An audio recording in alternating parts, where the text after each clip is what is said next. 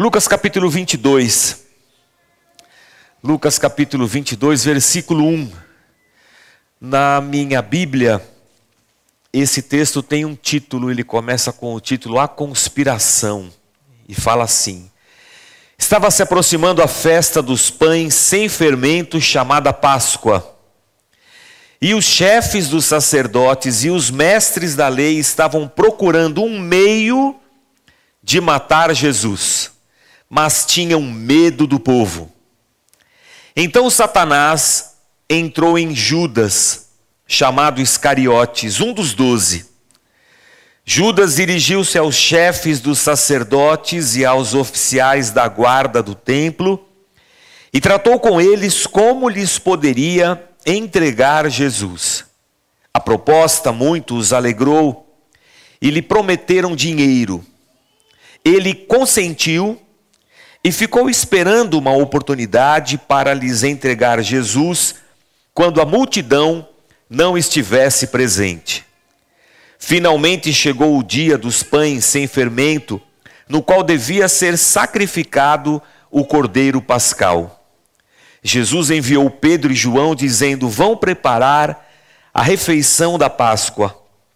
Onde queres que a preparemos? perguntaram eles. Ele respondeu: Ao entrarem na cidade, vocês encontrarão um homem carregando um pote de água. Sigam-no até a casa em que ele entrar. E digam ao dono da casa: O mestre pergunta: Onde é o salão de hóspedes no qual poderei comer a Páscoa com os meus discípulos? Ele lhes mostrará uma ampla sala no andar superior, toda mobiliada. Façam ali os preparativos. Eles saíram e encontraram tudo como Jesus lhes tinha dito. Então prepararam a Páscoa. Quando chegou a hora, Jesus e os seus apóstolos reclinaram-se à mesa e lhes disse: Desejei ansiosamente comer esta Páscoa com vocês antes de sofrer. Vamos ler o versículo 15 todos juntos, irmãos? E lhes disse: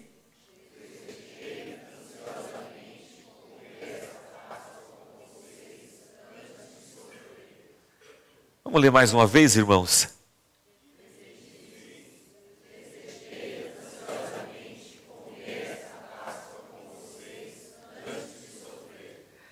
Ah, até aí. Muito bem. Muito obrigado, irmãos. Jesus está chegando no fim dos seus dias, bem no final deles. E um, um movimento está acontecendo aqui. Primeiro, um movimento humano, político, do ódio, da maldade no coração do ser humano da briga por poder, por status, por dinheiro, por riqueza.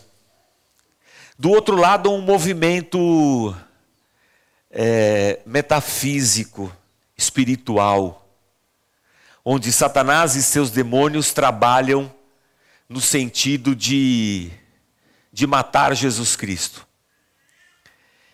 E esse texto coloca a gente exatamente dentro desse caldeirão, onde seres humanos encontram em Satanás aquilo que eles precisam para realizar os seus planos mais medonhos, nefastos, violentos. Os mestres da lei e os saduceus dois lados opostos da religião judaica e que costumeiramente não eram aliados. Ambos esses lados, tanto saduceus quanto mestres da lei, querem matar Jesus. Jesus não é um, uma boa pessoa para a religião, irmãos. Jesus não é uma boa pessoa para qualquer religião ele atrapalha a religião da gente. Ele nos confronta, ele nos, nos mostra o nosso pecado, ele fica perguntando para a gente por que, que a gente está fazendo isso, por que, que a gente é assim, por que, que a gente faz assim. Ele não se molda a padrões humanos e, e religiosos, Jesus não está preocupado com isso. Então ele atrapalha, ele incomoda. Ele incomodava a religião judaica bastante, mas bastante mesmo. Por isso que esses caras queriam matar Jesus. Porque, como Jesus, irmãos, muitos outros líderes se levantaram. João Batista havia se levantado, Herodes cortou a cabeça dele. E ao longo da história, muitos líderes religiosos se levantaram. E sempre que você tem esse embate entre poder, riqueza, status e religião é, se unem, Jesus nunca vai estar dentro desse trem aí. Ele nunca vai estar aliado a isso aí. Eles queriam matar Jesus. E dentro dos doze apóstolos estava Judas, o filho da perdição, chamado de filho da perdição nos evangelhos, chamado de diabo nos evangelhos. O Judas está lá. A gente não sabe bem o que motivava o coração dele. Ele era o cara que andava com a sacola de dinheiro dos apóstolos. Ele era o tesoureiro do grupo. Mas a questão que o texto diz claramente para a gente: Satanás entrou em Judas. Então, alguma coisa de diferente e extraordinária aconteceu ali. A incorporação por um ser humano de uma entidade que vai além da humanidade. Porque Satanás não é um ser humano, Satanás é um ser espiritual. E Satanás então entra em Judas. E Judas vai de encontro a essas autoridades judaicas, é, sacerdotes, saduceus e mestres da lei, com um plano. Era tempo de Páscoa, Jerusalém estava cheia, Jesus era seguido por multidões, qualquer tentativa de calar Jesus, seja matando-o ou prendendo, a, a população ia se revoltar. E qualquer revolta na população seria um problema para a frágil estabilidade judaica diante do Império Romano. E qualquer conspiração nacional poderia soar aos ouvidos de Roma como um levante contra o Império Romano. E Roma viria com os seus exércitos para destruir esse levante. Então os líderes estavam assim: a gente tem que achar a melhor hora para matar Jesus. Uma hora que ninguém está vendo, deixa passar a festa, um momento mais tranquilo, a gente acaba com ele, acaba com essa religião, com esse movimento dele, acaba com essa seita dele, e a gente segue a nossa vida com a nossa fé, a nossa religião, tudo certinho, como sempre foi e como deve ser. Quando Judas chega lá, ele fala assim: oh, Eu sou o Judas, e eu vim aqui conversar com vocês um plano para que vocês querem matar Jesus, eu, eu, eu posso ajudar. Eu posso entregar a vocês Jesus no momento propício. Jesus estava em todo tempo no meio de todo mundo. Mas aquelas palavras de Judas soaram bem aos ouvidos dos saduceus e dos mestres da lei e eles até ficaram felizes e disseram assim: a gente vai te dar uma grana então. Bom, é nós, estamos juntos. Que é Corinthians. A gente prende ele e tudo mais vai dar certinho. Todo mundo vai ficar feliz. E aqui eu quero chamar a sua atenção alguns instantes, irmãos. Porque duas situações muito distintas estão acontecendo aqui. Uma é de um ser humano incorporado por Satanás. Um ser humano incorporado por Satanás. Você já deve ter visto isso na televisão. É que na televisão, geralmente eles estão com a mão para trás e urram. Não é sempre que eles estão assim, tá? É, ali, o, o, o Judas estava incorporado por Satanás, mas ele estava tranquilo, com a mão para conversando, bem. com líderes religiosos que não estavam incorporados por Satanás. Eles estavam no, no são exercício de suas consciências. Mas tanto aquele incorporado quanto os não incorporados tinham o mesmo objetivo, a mesma finalidade: matar Jesus. Todos eles ali eram adversários de Jesus. E a palavra Satanás tem em uma das suas traduções como um sinônimo adversário. A diferença é que uns estavam, um estava incorporado e outros não. E eu pergunto a você que está aqui, para você, há alguma diferença entre esses dois tipos de seres humanos? Você acha que o incorporado por Satanás era mais malvado, maldoso, do que os outros que não estavam incorporados? O que, que você acha? Não. Todo mundo diz que não. Ou muitas pessoas. Alguém acha que não, que o Judas era pior do que os líderes religiosos e que por estar incorporado ele era mais demoníaco do que os outros? Não. Hoje é dia de eleição, a gente pode votar, né? Você acha que era tudo farinha do mesmo saco? Quem não tem braço, levante o cotovelo. Quem não quer levantar, pode levantar o cotovelo. Isso, isso me faz refletir, irmãos, que nem todo demônio que a gente vê por aí precisa estar endemoniado.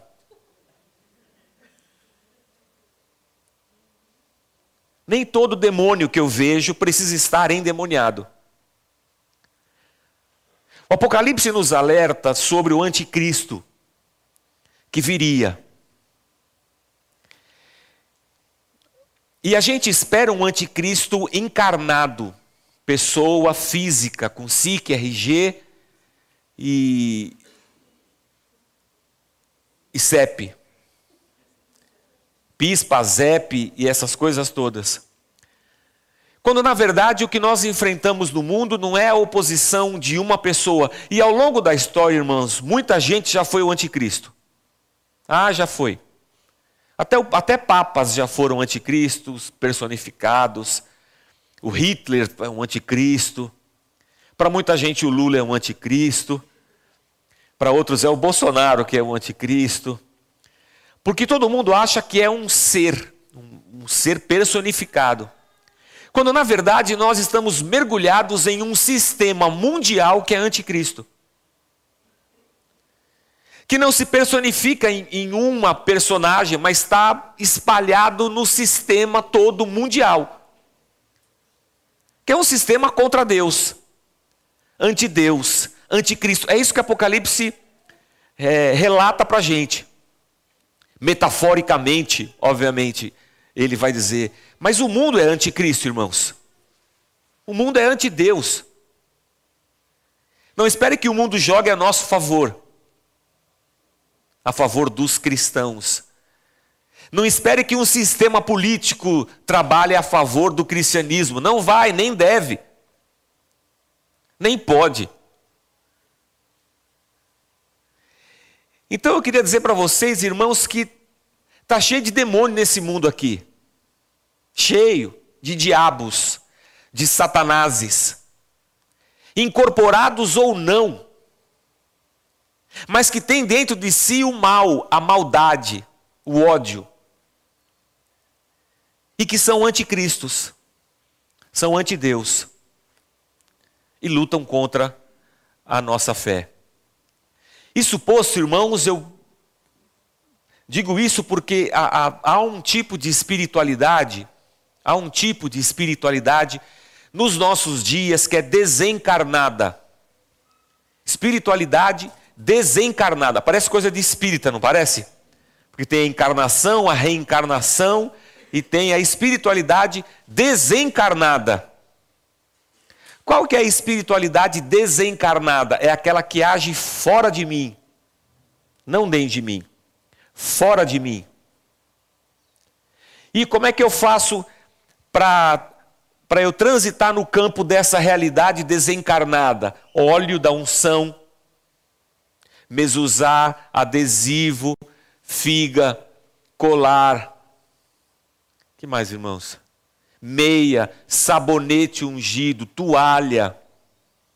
Esses penduricalhos todos que a nossa fé evangélica trouxe à existência. Eu não sei se você recebeu, se você recebeu nesses dias no seu, nos seus grupos de WhatsApp uma recomendação para você ir votar com as mãos cheias de óleo para ungir a, a urna. Alguém passou no seu WhatsApp isso aí? Alguém? Vocês estão bem, irmãos. Cara, eu estou orgulhoso de vocês. Vocês não têm amigo louco. Isso é um tipo de espiritualidade desencarnada. Eu, eu realmente acredito que eu vou bisuntar minha mão de óleo, vou chegar na urna, vou ungir a urna, porque o Satanás está na urna. Ele não incorporou em gente, ele incorporou em sistema. Ele é TI. Satanás é TI. Ele está ali. E eu acredito que se eu botar minha mão ali, Deus vai abençoar o Brasil. E os seguidores e os correligionários do, do, do nosso presidente vão acreditar que agora as urnas não vão ser manipuladas, aleluia. Porque, segundo ele, elas são manipuladas. Então, ele é um presidente ilegítimo, porque ele foi eleito por essa urna aqui. Aliás, faz 30 anos que ele é político, mais de 30 agora, político ilegítimo, por causa dessas urnas aqui. Então, não... que coisa louca, né? Todos os nossos políticos são ilegítimos, porque o Satanás está na urna. Aí eu fui com a mão bisuntada de óleo e ungi, aleluia. Ainda levei uns vidros de óleo e joguei na porta da escola. E fui profetizando e, e orando: Senhor, repreende agora esse Satanás. Dei sete voltas na escola e tudo. Mas eu paguei, eu paguei um, um suborno quando eu fui tirar minha carta de motorista. Paguei porque é mais fácil de tirar a carta. Aí eu pergunto para você: o que é isso, irmãos? Que espiritualidade é essa que está fora de mim, no óleo e na urna? Mas não está dentro de mim, na minha ética, na minha inteireza de coração, na minha fidelidade aos meus princípios cristãos.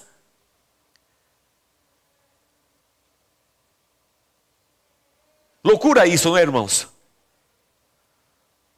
Quando eu sou um cara que pago bola, recebo bola para fazer negócio, não é bola de capotão, é dinheiro, comissão, por fora sonego, sou um mentiroso, engano. Porque para mim, espiritualidade é eu, eu tenho o adesivo Deus é fiel, eu tenho um penduricalho pendurado na porta, eu ando com uma nota de um dólar na carteira e com uma toalhinha do Valdemiro. Aí eu acho que essas coisas são espirituais. Ah, o diabo está na urna. Para, meu, o diabo está em você. Aliás, não precisa estar em você, você já é um demônio. Você, presta atenção, você é um demônio. Minha mulher está mandando eu parar. Sinal que eu preciso ir um pouco mais fundo ainda. Gente, presta atenção. O mal não está fora. O mal não está fora no mundo espiritual, na batalha espiritual, no óleo da unção, no azeite, na espada. Esses dias eu vi um pastor dando flechada. Caramba, irmãos, é muita idiotice para um mundo cristão evangélico. O Lutero, coitado, deve estar tá se, se remexendo na tumba do caixão, Eternamente o Lutero não consegue ficar parado. Porque Lutero falou assim: em cada igreja tem que ter uma escola. Porque Lutero, na Idade Média, o povo não sabia ler nem escrever, ninguém lia a Bíblia. E ele falou: em cada igreja, uma escola, as pessoas precisam conhecer a palavra, porque é a verdade que liberta, é o conhecimento que nos liberta. E hoje, 500 anos depois, a gente continua sem ler, sem refletir, sem estudar, achando com uma cabeça de idade média que a espiritualidade, que a espiritualidade é desencarnada do meu corpo, que o mal está fora, e eu não consigo entender que carregado de maldade eu sou um demônio nessa vida. Eu posso ser um demônio para os meus filhos, para minha esposa, para o meu marido. Eu posso ser um demônio como chefe. Mas eu vou na igreja domingo e exerço a minha religião. Por isso que Jesus e religião não funciona, irmãos. Porque quando Jesus chega e fala assim: O que, que é esse óleo aí na sua mão? Eu ungi as urnas, Jesus. Deus acima de tudo. Como é que é? Brasil acima de todos. Aleluia. Tá, e esse suborno aí no seu bolso? E esse monte de filme pornográfico que você assiste? E essa amante que você tem? E essas essas bolas que você, que você aceitou aí para fechar venda, para fechar negócio, e essa sujeira toda dentro de você, você está pensando que está tá pensando que eu sou o quê? Você está pensando que eu sou o quê? Um idiota, né? Você está pensando que eu estou preocupado com as suas atitudes espirituais desencarnadas no seu corpo? Você faz sinal da cruz, você faz jejum, vai na igreja, levanta a mão, canta, tem adesivo no carro chora no culto, tem a toalha, tem tudo. Mas você acha que eu estou nessas coisas? O que Jesus procura é adoradores que o adoram em espírito e em verdade. Será que a gente não sabe que a nossa pátria não é daqui? Será que nós não sabemos que nós somos peregrinos? Aliás, um dos temas desses domingos para trás foi peregrinos do coração. Nós não pertencemos a esse mundo. Você sabia disso não? Nós nascemos de novo. Nós somos cidadãos dos céus, da Nova Jerusalém.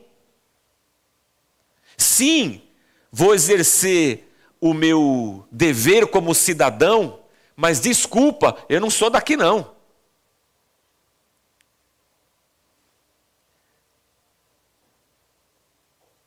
Isso aqui é um grande prédio, tem um síndico que a gente elege de quatro em quatro anos.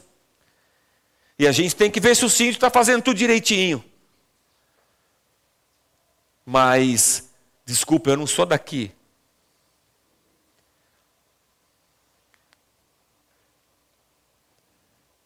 Eu não sou patriota, irmãos. Eu sou cristão.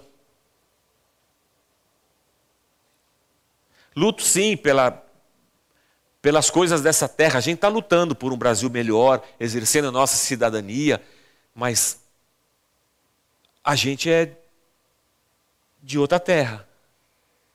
A gente está aqui só de passagem.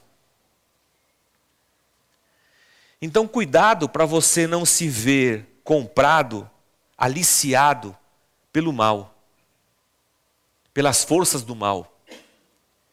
E se iludir achando que uma espiritualidade é desenvolver uma vida religiosa. Não, não é. Não, não é. Diga comigo, não, não é. Fala para você mesmo, não é.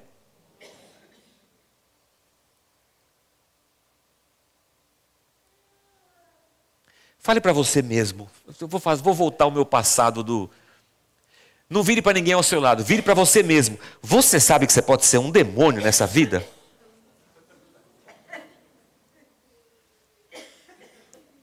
Você falou? Não, pode falar. Tem nada, não vai encarnar em você. Se encarnar, a gente expulsa, é facinho. A gente tira, em nome de Jesus vai sair. Esse é o mais fácil de sair. Porque esse obedece ao nome de Jesus.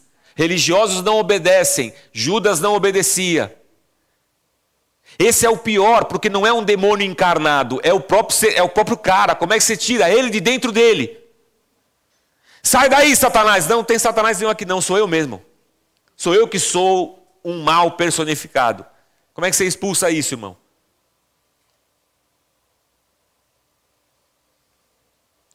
Por isso que a fé cristã vem para matar o ser humano.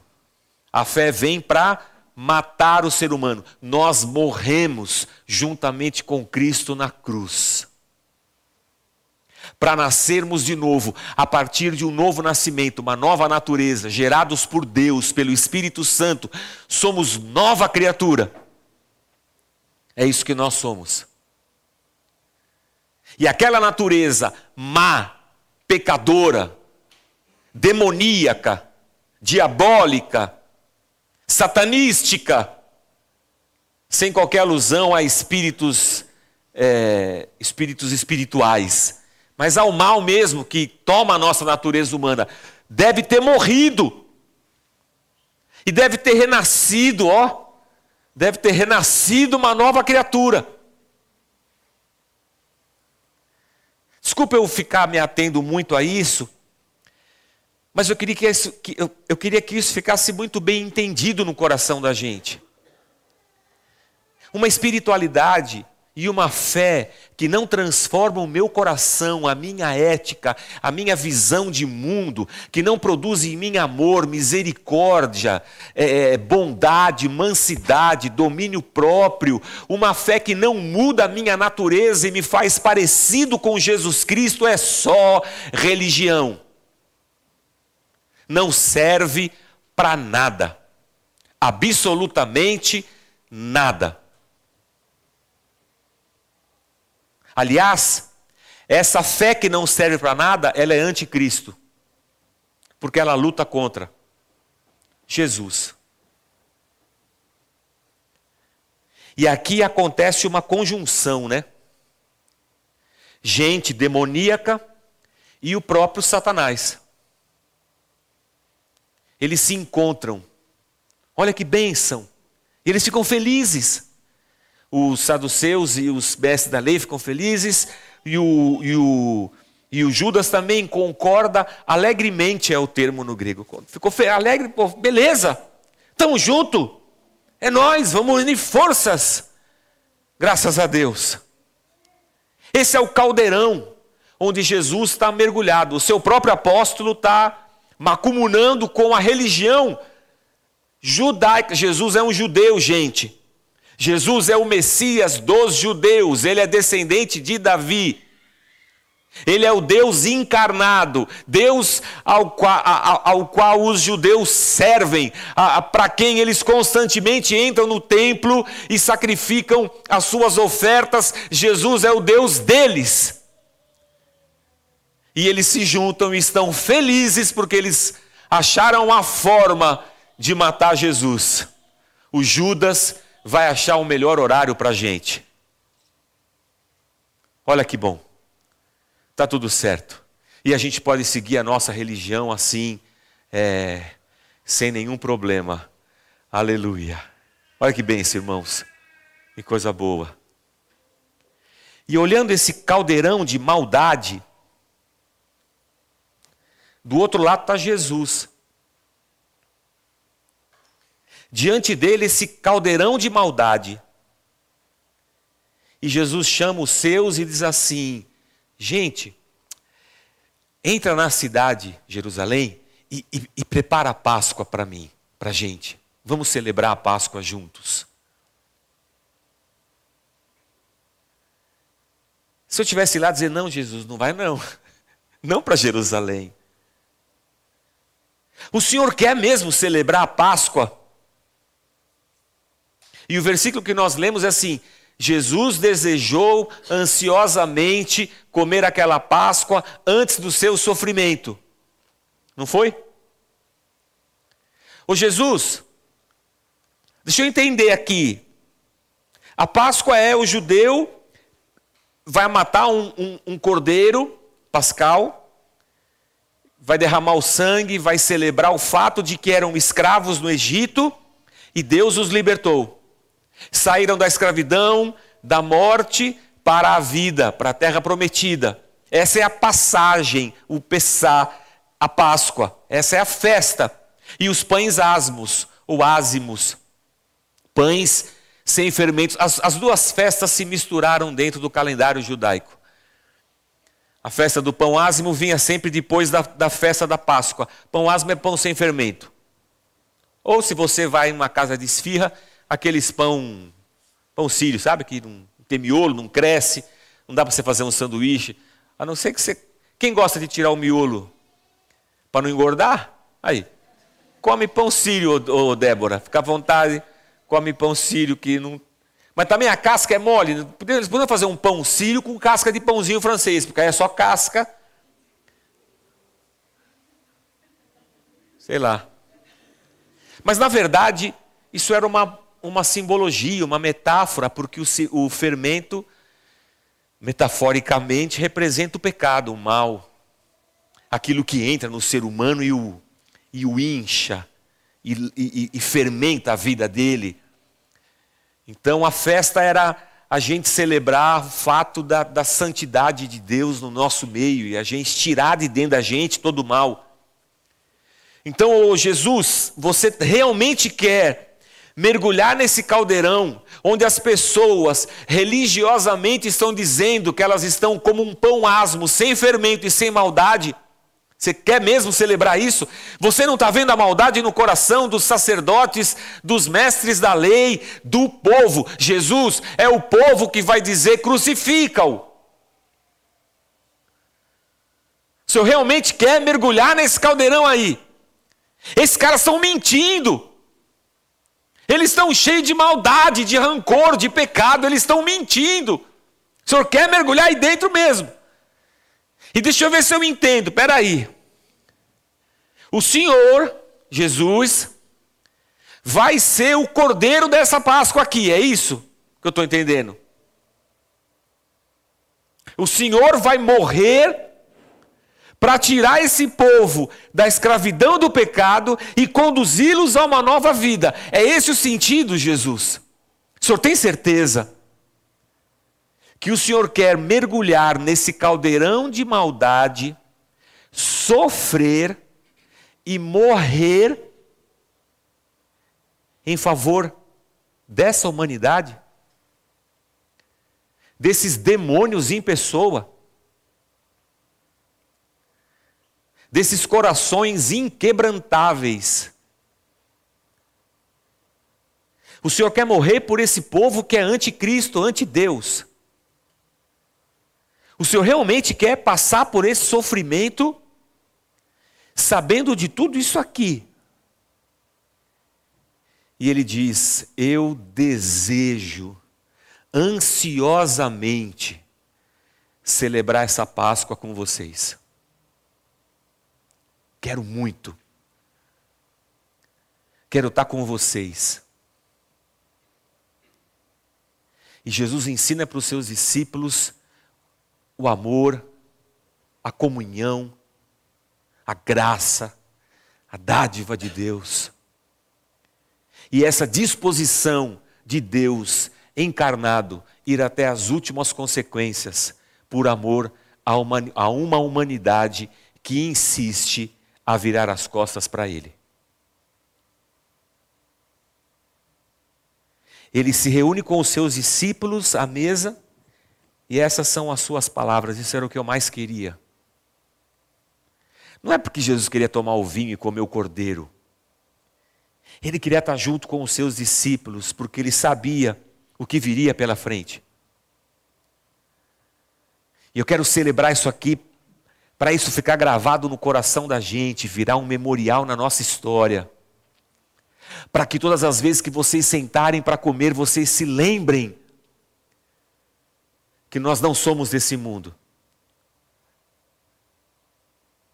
Que vocês estão morrendo comigo na cruz para nascer de novo.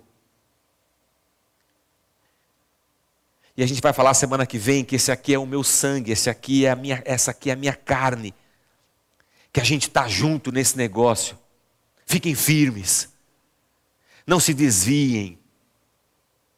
Não se iludam, porque muita gente vai dizer que eu sou o Cristo aqui e ali. Não se iludam. Então, enquanto você tem uma insurgência, um levante de homens malvados, de Satanás e seus demônios, fervendo um caldeirão, você tem um movimento antagônico de Deus mergulhando com a sua graça.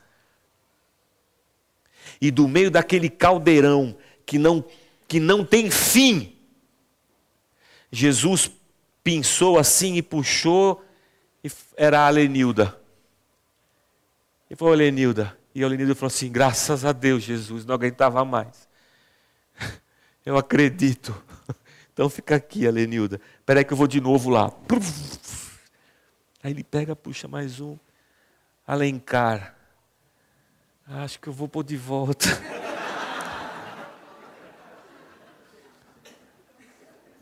Tá comigo, Alencar? Eu tô. Não entendo direito, mas eu tô. Então tá bom, fica aqui. Vou mergulhar de novo. Aí ele puxa. Rodrigo, Oi, Rodrigo. Você está bom? Estou bem. Você acredita em mim? Acredito. Você vai tomar vacina? Ah, não vou não. Não, Rodrigo, você, você... saco. Tomou vacina a vida inteira. Essa aqui você não vai querer tomar? É, mas é que a conspiração é o chip do Satanás. Não, Rodrigo, não é o chip do Satanás. Mas eu vou pôr a você aqui mesmo, viu? Você quase vai morrer, mas eu vou guardar você. Não foi assim, Rodrigo? Foi. Vou enfiar a mão lá dentro de novo. Vou puxar mais um. Quem quer ser voluntário dessa vez? Vou puxar mais um aqui, ó. Puxar. Ô irmão, tudo bem? Estou te puxando. Ó, oh, que legal. Você vai fazer as terças de estudo com o pastor? Não vou? Vou. Você sabe que o Lutero, Jesus está exortando. Sabe que o Lutero falou em cada igreja uma escola. Eu sei, aleluia, estamos juntos, Jesus. Você vai ler os livros que o pastor está pedindo? Não, não vou. Você lê a Bíblia todo dia? Não, não leio. Se eu sou Jesus, eu jogo esse cabra de, de, de novo no forno. Vai lá para o caldeirão. Ele não merece. Mas não é por merecimento, né, irmãos? É por graça. E o que Jesus anseia ardentemente é mergulhar nesse caldeirão e resgatar pecadores arrependidos para o reino do Senhor. E hoje a gente está aqui porque Deus resgatou a gente da mão de demônios, de adversários. Deus arrancou a gente das mãos da maldade, do ódio, do pecado, da inveja, da corrupção. Deus arrancou a gente dali. Irmãos, eu não quero mais voltar para lá. Eu vou lutar contra isso.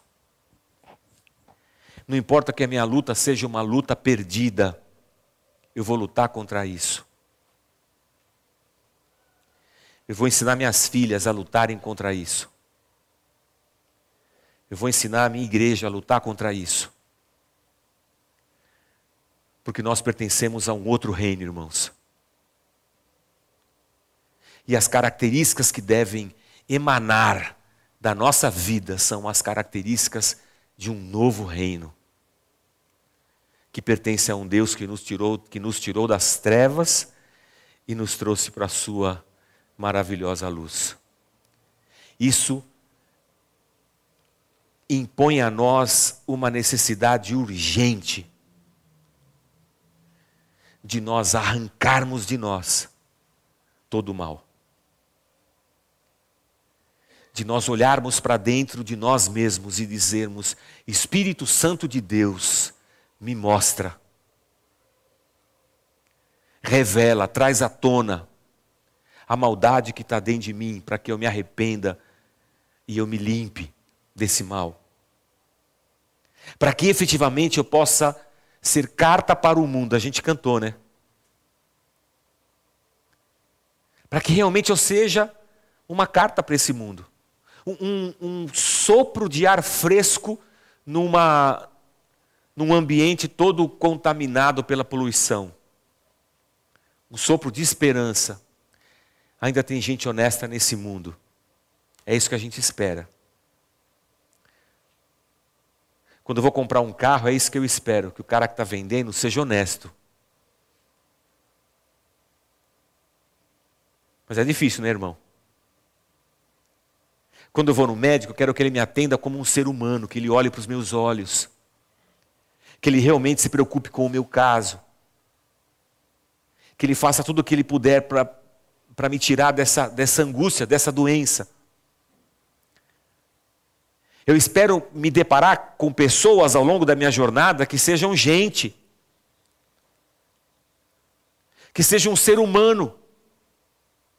Não é ser humano cheio da maldade, demônios em vida. Eu espero seres humanos. E o melhor exemplo de ser humano que existiu sobre a terra foi Jesus Cristo. Que ironia, né, irmãos? Deus precisou encarnar, virar gente para mostrar para a gente como é que é ser gente. O duro, irmãos, é que às vezes no mundo a gente não encontra esse tipo de gente. Não importa. Eu quero ser esse tipo de gente, irmãos. É isso que eu desejo. Afinal de contas, o que Deus fez por mim não tem preço. Eu não merecia Jesus. Talvez se eu estivesse lá, eu ia gritar: crucifica-o mas o Senhor me trouxe para cá. Então, meu Deus, limpa o meu coração. Limpa o meu coração. Abre os meus olhos para que eu possa ver. Essa é a música, né? Então. Mas não é para ver o mundo espiritual, é para ver se tem sujeira aqui que eu quero limpar esse trem tudo e cuidar. Que Deus nos ajude, irmãos. Que Deus nos ajude. Não vá para a urna com óleo na mão. Vá para a urna arrependido, porque a gente não leu nenhuma proposta de governo. A gente não acompanhou o último deputado que a gente votou. É capaz de você nem lembrar o nome dele. A gente não ficou lá no site do governo é, acompanhando se o nosso candidato fez alguma coisa ou não fez. Não adianta óleo, irmãos.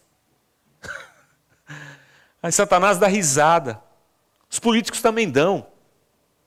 Os políticos dão risada. E fala assim: esses evangélicos são uns bandos de idiota. Que se vendem por 30 moedas. E acham que com óleo eles vão resolver as coisas. Deixe eles assim, esse é o melhor jeito para eles estarem alienados, mergulhados na, na ignorância da religião. Enquanto eles estiverem assim, eles estão do nosso lado. Que lado é esse, irmão? É o lado do mal, porque não importa o partido que seja lá em cima, é o mal que governa.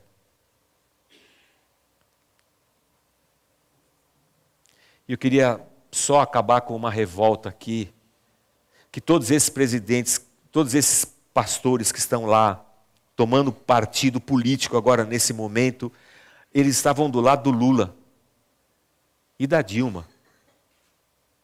Juntinhos, tirando foto, orando. Agora estão do lado do Bolsonaro. E pasme, se Lula ganhar, eles vão estar do lado do Lula de novo. E o idiota é você, que acreditou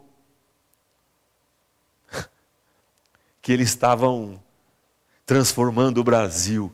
Ah, irmão, me poupe. me poupe.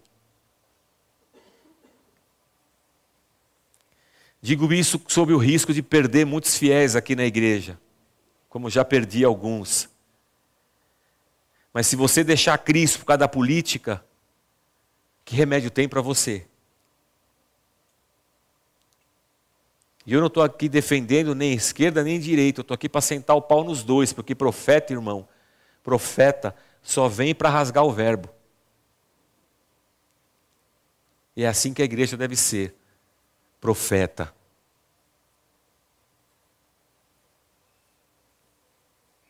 Desculpe, irmãos, mas vamos ficar de pé, vamos orar.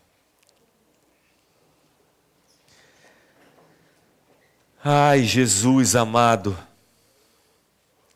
Ai, Jesus amado.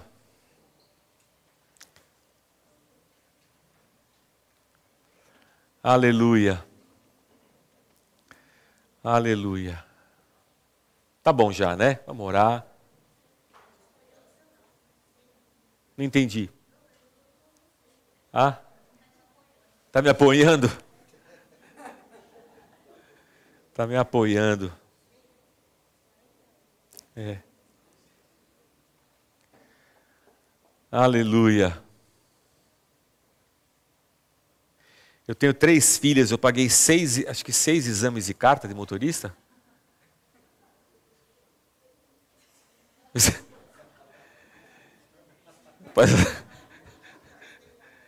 Falei, não vou, não vou pagar não vou pagar quebra, não vou. Eu pago 10 exames, mas eu não pago a quebra. O seminário onde eu estudo ficou 10 anos para ter um elevador, 10 anos para instalar um elevador, porque eles se negaram a pagar por fora. Não vou não significa que eu vou acertar sempre. Não vou, irmãos, eu sou um pecador. Mas eu não vou aderir conscientemente ao mal. Não vou.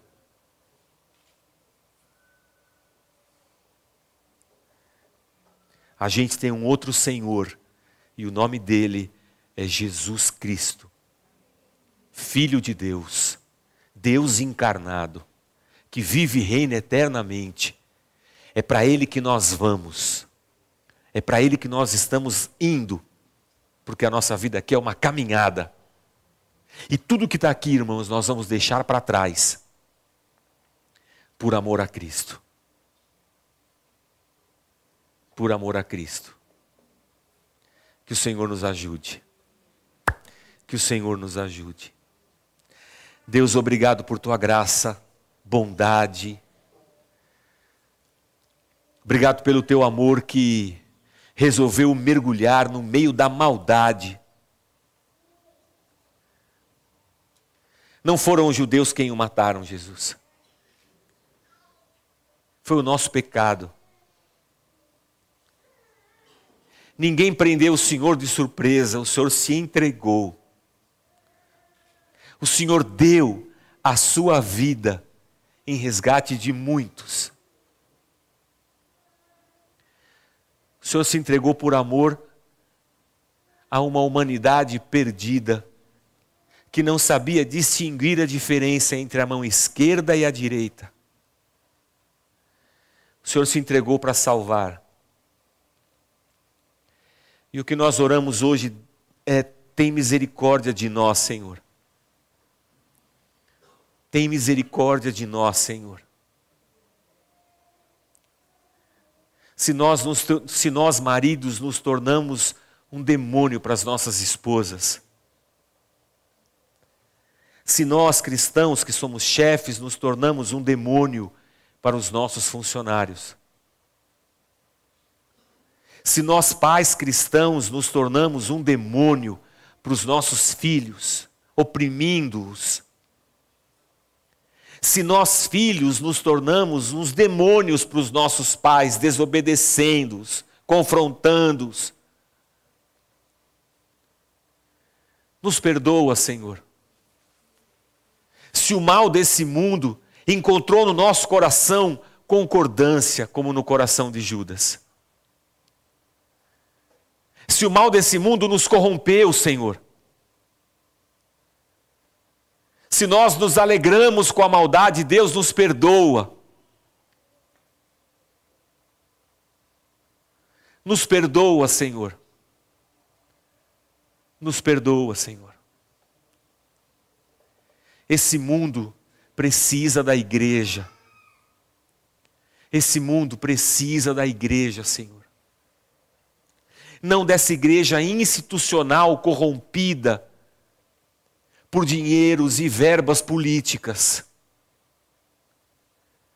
Não essa igreja que abraça propostas políticas. Esse mundo precisa de uma igreja que ama, que confronta, que é profeta. Faz da gente essa igreja. Faz de cada um de nós uma nova criatura, Senhor. Na nossa ética, no exercício da nossa cidadania, no nosso amor, na nossa compreensão, na nossa paciência, no fruto do Espírito Santo manifesto na vida de cada um de nós, as pessoas te reconheçam e te vejam. Transforma a gente, Pai, dia após dia, dia após dia, Senhor, transforma a gente. Transforma a gente, Senhor. Nos restaura É o nosso clamor hoje, Senhor. Porque esse mundo precisa de Deus. E esse mundo vai encontrar Deus na gente. Que quando esse mundo olhar para a gente, eles te vejam, Senhor. E nós também, ao olharmos para esse mundo, enxerguemos a tua graça e a tua misericórdia, o teu amor. Que enxerguemos os teus caminhos preparados e entremos por eles. Nos ajuda, meu Deus. Mas acima de tudo, nós nos derramamos aqui em gratidão a Ti, porque nós não merecíamos, mas o Senhor nos resgatou. E só estamos aqui por causa da Tua graça e do Teu amor. Despede-nos, ó Deus, na Tua paz. Leva a gente para as nossas casas, nesse caldeirão de ódio que o nosso país se transformou nesse dia em que muita gente talvez seja morta por causa de diferenças políticas. Leva a gente para os nossos lares, aqueles que ainda não votaram, que entrem naquela cabine de votação, como Jesus entraria. Nos abençoa, é o que nós te pedimos, em nome de Jesus. Amém, Senhor. Amém. Graças a Deus. Deus te abençoe.